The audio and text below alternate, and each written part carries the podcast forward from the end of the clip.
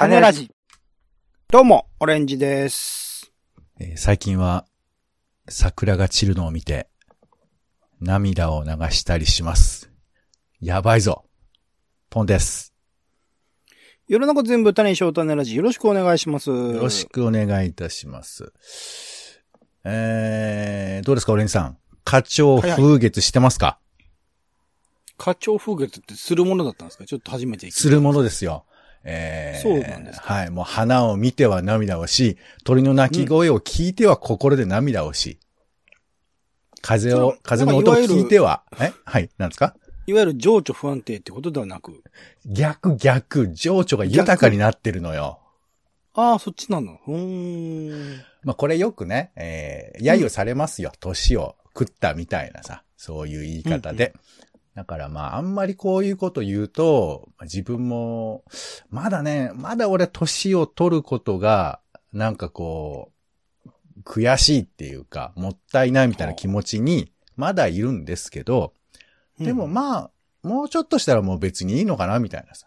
もう髭も真っ白だし、いいやなって思ったりするんですけど。そうなんだ。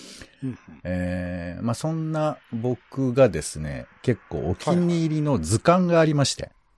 図鑑。はい。まあ、結構僕図鑑集めるの好きなんですけど。うんうん。えっ、とね、原色少年植物図鑑っていう、原色書。うん。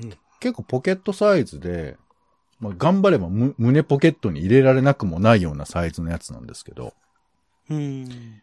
これがね、あの、全部手書きの絵が描かれてて、花の。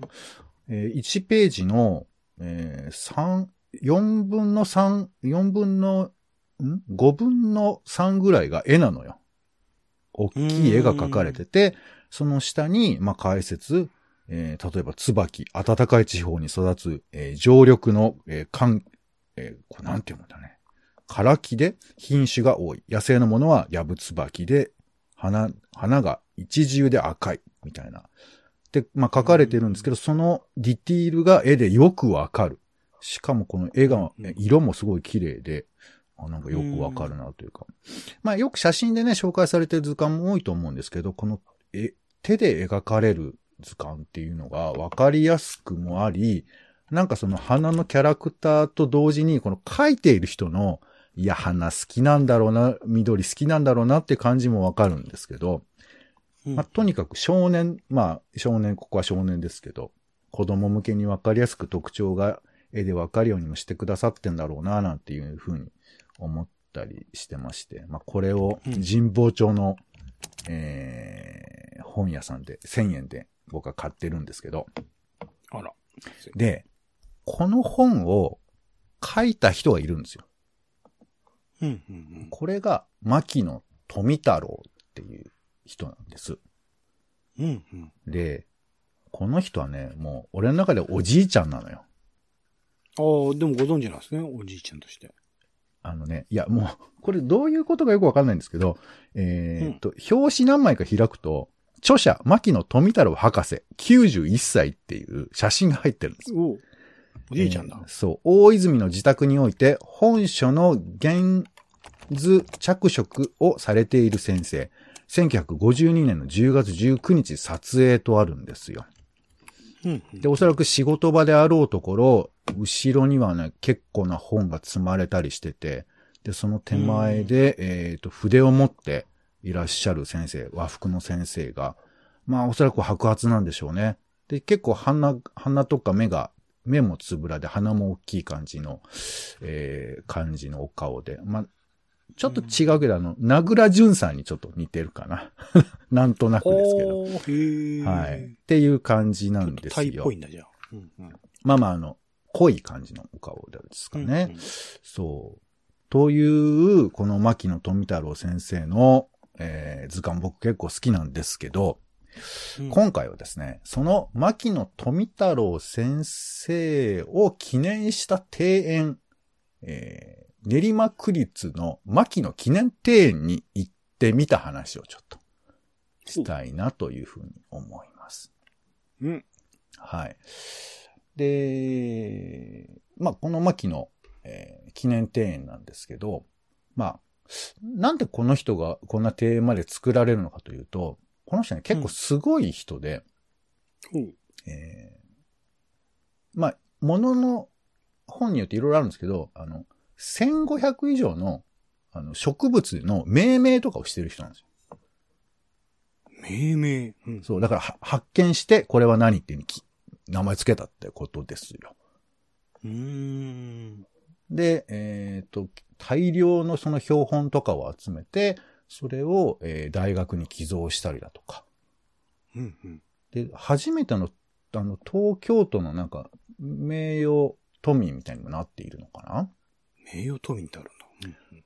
そう、だからこの人の、で、まあ、あの、前にもちらっと喋ったかもしれませんけどね、この、亡くなる時に、もう記者が庭に寝袋で寝て、どうなるんだっていうふうに、まあ、と当時ですよ。当時は多分、その人気者みたいな感じになってたというか、うん。うん。そんな感じの人で、で僕その牧野富太郎さんのリアルタイムではないですからね、当然。その人がどんな感じかわかんないんだけども、とにかくその、まあ植物学会においても重要な人だし、その人の多分人生とか、そういうことも含めて、なんていうか注目されてた人なんじゃないのかなというふうに思うんですけども。うん。うん。そうだね。えっ、と、東京都立大学牧野標本館っていうのがあって、ここには40万点の標本が収蔵されてるんだって。40万点。そう。だから、富太郎さんが、それを寄贈したってことですよ。うーん。そう。まあまあ、みたいな人で、まあまあ、すごいからどうだって話もないんだが、まあ、えー僕らが知らないいろんなことがあるんだということが、まあ僕もなんとなく知って、うん。じゃあちょっと行ってみようかということなんですけども。うん。で、場所はね、大泉学園ってわかりますかね？西武線ですよね。はい。うんそこの、えー駅から歩いて6分ぐらいのとこなんですけど、まあ中央線からも結構バスで行けたりするので、えーうんそういうルートもあるのかなというふうに思いますけど、まあいわゆる住宅街の中ですよ。うん。で、その中で、えーちょっと歩いていくと、まあね、本当に古いお家みたいな感じのところに、まあ平たい、平屋っぽいベースの、えーちょっとした豪、豪邸っていうか、まあそうね、中豪邸みたいな感じのお家が広がっているとこが、まあ、そこの牧野記念庭園でして、うん。うん。で、まあさ、広さ的にはな、サッカーコートの半分ぐらいとかなんとかありましたけど、なんかね実際住んでらしたんですって、ここに。ほうほうほうほう。そう。えっ、と、この64歳から住んでたんだって。ださっき言ってたその、この原色少年植物図鑑で、は、あの、絵を描いてた様子は多分、ここなんだよね。ここでやってたってことなんですよ。うん。うん。うん。で、まあ、すぐに入ると、あのとにかくもう、あの、庭？庭がまずボーンと広がってて、うん。で、まあ、いろんな木だとか、あとまあ、まあ、なんかこの人ちょっと有名に今なってから、あの、縦感っていうか、あの、えー、富太郎の、えーリアルプレートっていうんですか？あの、写真を縦感みたいにしてあって、一緒に写真が撮れたりとかするみたいな、ちょっとキャラクターっぽくもなってたりするんですけど、まあそんな感じが入り口にあって、で、入っていくととにかくち、あの、いろ、ちっちゃい花壇みたいなところに、いろんな花植物が植えられていて、で、なんか300ぐらいあるんですって、種類が。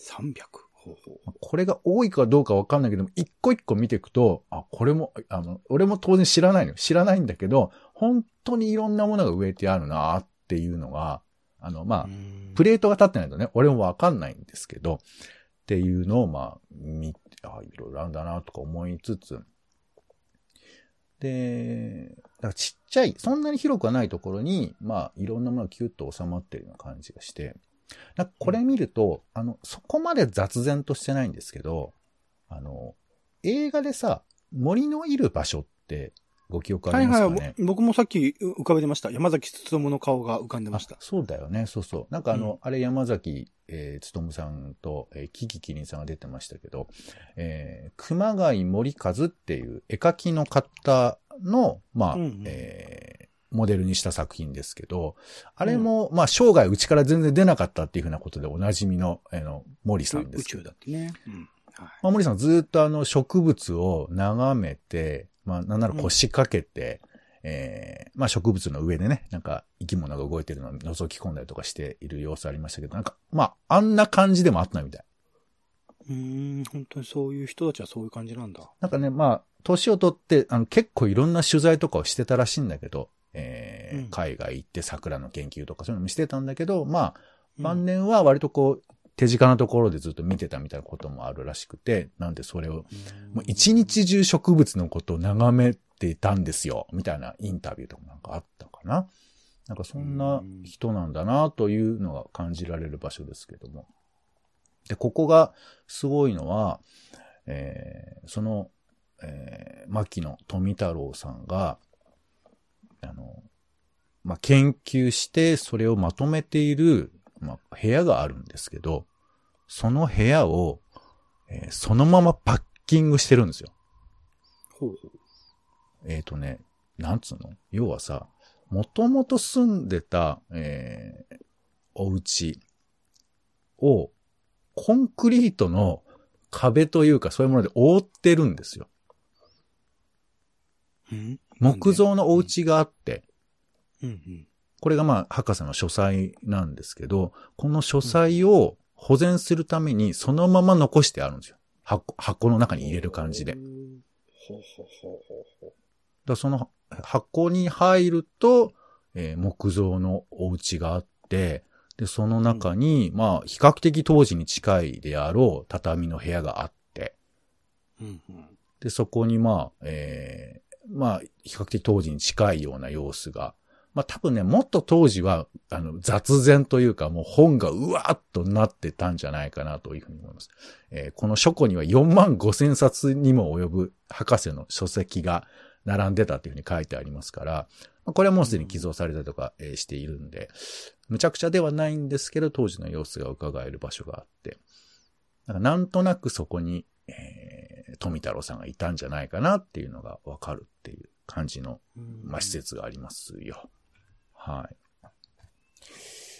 で、まあ、他にも、えー彼の歴史が知れる、えー展示だとかね、いうのもあったりするんですけど、で、この人は、あの、実はあの、2023年前期の NHK のテレビ小説になる人なんです。朝ドラ。朝ドラ。うん。えー、ランマンっていう作品になるらしいですよ。神木隆之介くんのやつでしそうなんです。神木隆之介さんが主人公で、えーうんまあ、ちょっと字は違うみたいですけど、牧野万太郎か。はい。という役でやるらしいです。うんあ、もうちょっと変えますからね、朝ドラはね。そうそうそうんんで、で、まあでもこの人が、そんなにすごいっていうか、まあすごい人ではあるんだろうけど、どういう人なのかなっていうのを除くと、結構いろんなエピソードがあって、うん。うん。生まれはね、えー高知なんですって。うん。うん。で、高知で生まれ育つんですけど、なんか親が結構早めに亡くなっちゃったりとかして。うん。で、おお金の苦労なんかもあるんだけど、なんかとにかくその、えー研究が好きでずっと没頭していくみたいなことで、うんで、さらにその研究がしたくてしたくて東京にぜ出て行っちゃって、まあ僕が見た限り、なんかその時離婚しちゃうんだよね、その、僕はもう研究に没頭したいんで、みたいな感じで。うん。まあ、みたいなところから始まって、えーそこの展示室にはね、その彼が考えた植物を保存するための箱みたいなものとか、うん。そういう、だからもう植物研究の土台みたいなものとかもおそらく作っているのかな。で、なんかその当時は、その海外の、えー研究に日本の発見を合わせるみたいな、なんかそういうふうなことが主流だったので、ちゃんと日本で研究したいと。海外のものを参照するようなやり方じゃない形を取りたいんだみたいなことで、結構頑張ってらしたみたいなんですけど、うんこの人ってその、大学を卒業していな、いないのかな？ほう。そう、だからね、なんかちょっと、その辺の経緯はドラマで描かれるかわかりませんけど、なんか学会から割とこう、叩かれるみたいなことがあったとか、いう話もあったりとか、するんですって。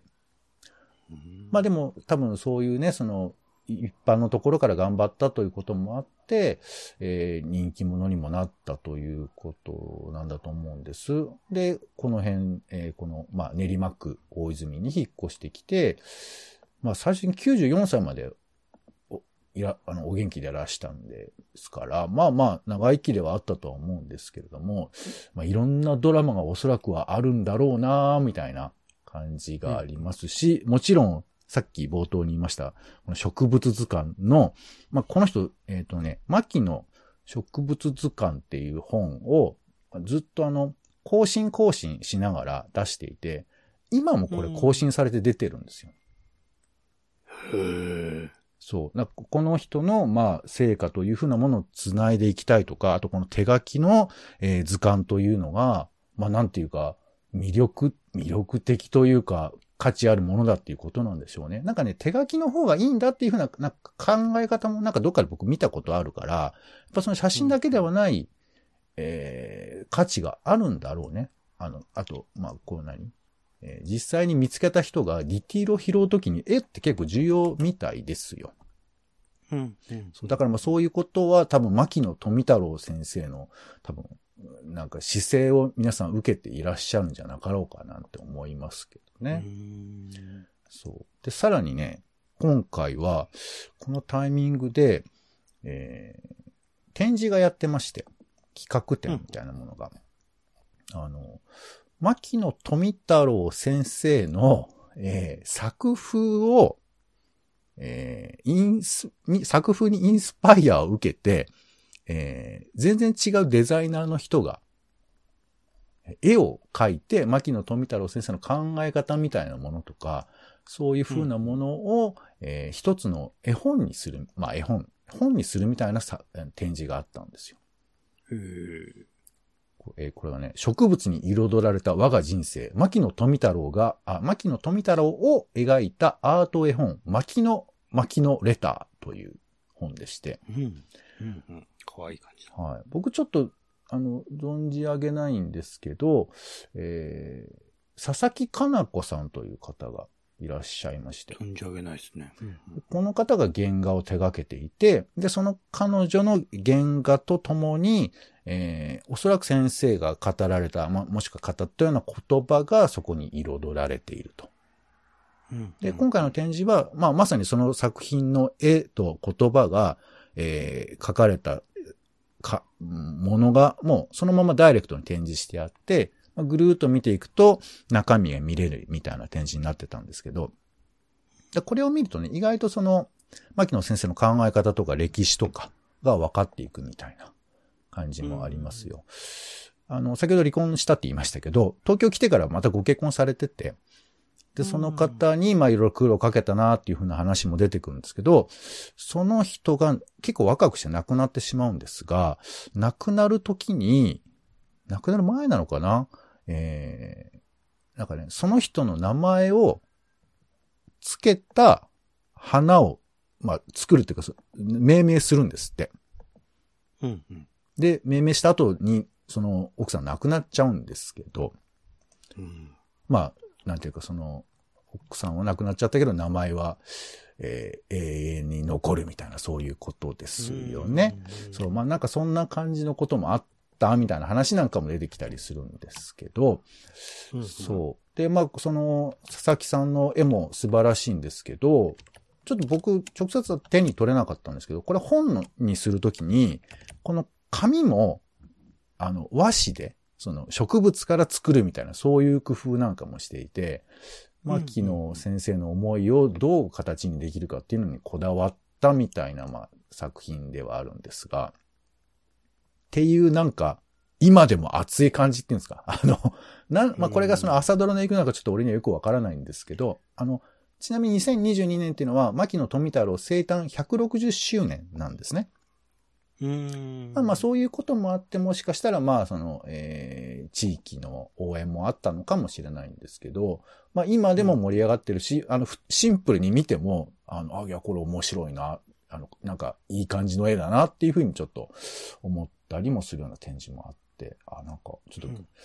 今に繋がってる感じもあるんだなって思いながら、まあ、その展示室を出まして、で、再びこう、あのお庭に向き合うわけなんですけど、うんなんか、ちょっとだけ、俺の中に、牧野富太郎が、富、富太郎がインしてるんですよ。あの、もう、一通り回ったらね。そうそう、なんかまあ勝手なもんで、あの、映画見た後にその映画の主人公になっちゃうみたいな感じで、なんかちょっと富太郎感が体の中入ってきて、なんかいろんな植物がもう本当に、あの、今ちょうど桜が終わった後ですけど、いろんな花が、あいろんな花がち芽吹いてるんです。そのお庭では。で、なんかそのお庭で今見どころですよっていう風なものも紹介されてたりするんですけど、なんか恥ずかしいけど、あの、本当に、あの、花鳥風月じゃないけど、あの、うん。森さんじゃないですけど、なんかずっと植物を眺めてるみたいな。うーん。あちらこちら見て、あ、こんなのが咲いて、あ、こん、こんな風に植物が、こんな風に、こんな色が出るんだ、みたいなこととかを、なんかぶつくさ言いながら、まあ、お客さんはね、えーっと、まあ僕以外に一人二人いたかな？まあそれはちょっと平日の昼間だったんで、そんなでもないんですけど、まあそんな中でずっと見てたね、なんか。うん。不思議な気分になるっていうか、だからうん多分もちろんその、何、年を食って思い入れみたいなのが出るっていう風な感覚もあるとは思うんですけど、一方なんかその植物というかなんかその、えー自分以外の生き物の小さい変化だとかっていう風なものとか、形だとか、なんかそういうディティールに入っていくこうんとのなんていうか面白さっていうのがあって、うん。で、まあ、たまたま僕その富太郎先生の、なんていうかこう、執着とも言えない、なんか不思議な、シンプルな好奇心みたいなものに触れたからかもしれないけど、なんかそういうことがね、呼び起こされる感じがありましたよ。なんだか。本当ね、まあ、その日はちょっと雨が降ってて。またそのね、雨で植物が、まあ、逆に元気っていうんですか。なんかちょっと、うんあの、えー全部ちょっとだけ水滴がついてて、少しだけちょっとこう、余裕がある感じっていうんですかね。見てくださいってよりかは、スクスクしてる感じっていうんですかね。勝手にスクスクしてますみたいな感じがあって、まあ、これはこれで良かったなという感じもあったんですけど、本当小さいお庭で、あの、そう、なんかい、いわゆるドーンと見てくれっていう感じではないんですけど、そういう小さな庭、おそらくはその手入れもね、されてらっしゃるんだと思うんですけど、こういう風なところできっと、牧野先生は研究してたんだなってこともなんか想像ができて、えーうんちょっとね、富太郎になれた、そんな時間ではありました。なんかそのままあるっていいですね。なんかそういう人たちが住んでいた感じっていうものを、それこそ作り込んだものというよりは自然でそのまま再現されるっていうか残ってるってすごいですよね、やっぱね。なかなかないですよね、他にね。そうだね。だからまあ、あの、僕はちょっとあんまり知らないからそう思っちゃってるけど、まあ、やっぱり、牧野富太郎っていうものをみんな大事にしてたんじゃなかろうか。うん、うん、うん。うんだからそれが今でも続いていて、まあだけど、あれだよね、時代っていうのはやっぱ厳しいもんで知られなくなるじゃない、だんだんと。うん。でもまあおそらくだけど、これ僕は知らな、あの、あんまり詳しくは知らないけど、富太郎って言ったらもうみんな、ああ、はいっていう人も多いとは思いますけどね。まあその植物界というかそういう世界においては。そうなのか。まあ、なんていうか、その、この、こういう図鑑を作ってる人ということでね、有名な人っていうことだと思うんですけど、そうなんですよ。まあ、そんなわけで、あの、牧野富太郎さんはおそらく来年はまた盛り上がる、まあ来年って結構先ですけどね、ちょっと盛り上がるんじゃなかろうかと思いますが、えーその前に皆さんもちょっとね、チェックをしてみてもいいのかなというふうに思います。なんか僕は、あの、自分で見てて、あの、南方熊楠みたいな感じだなって、うんあ、それも思いました、そうですね。うん、思ってたら、なんかね、結構近いんだよね。牧野富太郎は1862年に生まれてるんですよ。これ文久ですから、まあ本当江戸ですけど。えーそしたらね、熊楠の方が1867年生まれなんです。5歳違いなんですよね。うーん。そうそう。で、まあこ、1800? うん、1800。67年ですよ。うん。はい。だから5歳違いで、こっちの方はね、まあ割とキノコとか菌類の研究でおなじみだと思うんですけど、この人もまあ実行流なやり方がね、まあいろいろあるみたいですけど、まあ魅力的な面もあったんだなという感じもあって、うん。はい。なことも思ったり。あとあの、富太郎さんをもっと詳しく知りたい方は、えー小説があって、うんえっ、とね、これがね、2022年の1月に出てるんですよ。うん。ボボタニカっていうね、浅井マカテさんの書いた小説だとか、あと、大原富江さんの書いた草にし、草をしとねに、草をしとねにという作品もあったりして、まあ、結構うん物語化もされてるような人でもあったりします。うんはい。まあ、あのー牧野富太郎さん、えーまあもちろん知ってる人は知ってる人だと思いますけども、えー知らない人は、まああの、ちょっとブームになった時は、どどうせ詳しくやるんだと思いますけど、えーうんまあ、その前にね、こういうお庭とかに行ってみてもいいのかなと思います。で、ちょっと値段は張ると思いますけど、まあ本屋でね、あの、でっかい本屋で、牧野日本植物図鑑ね、これをちょっと覗き見してみると、いやー、さすが牧野先生とかなんかちょっと一言言いたくなるのかななんて思ったりします。うん。はい。ということで、今回は種レポートということで、えー、牧野記念庭園ですね。こちらの方に行ってみた話です。ちなみにこちら、えー休園日は火曜日で、えすが、まあ無料で行けますので、えー調べて行っていただいてもいいのかな。9時から17時までやってますね。うんはい。ということで、おしまいです。ありがとうございました。お相手は、えーそんなわけで再び現職少年植物図鑑をもう一度見ております。僕も手書きで絵でも描いてみようかな。えーなんかね、すぐ描くと変な絵になっちゃうんだよな。えーポンと、オレンジでした。種ラジ、また。種ラジは、ほぼ毎日配信をするポッドキャストです。Spotify や Apple Podcast にて登録を。更新情報は Twitter。本編でこぼれた内容は、公式サイト、種ラジ .com をご覧ください。番組の感想や、あなたが気になる種の話は、公式サイトのお便りフォームから。お待ちしています。「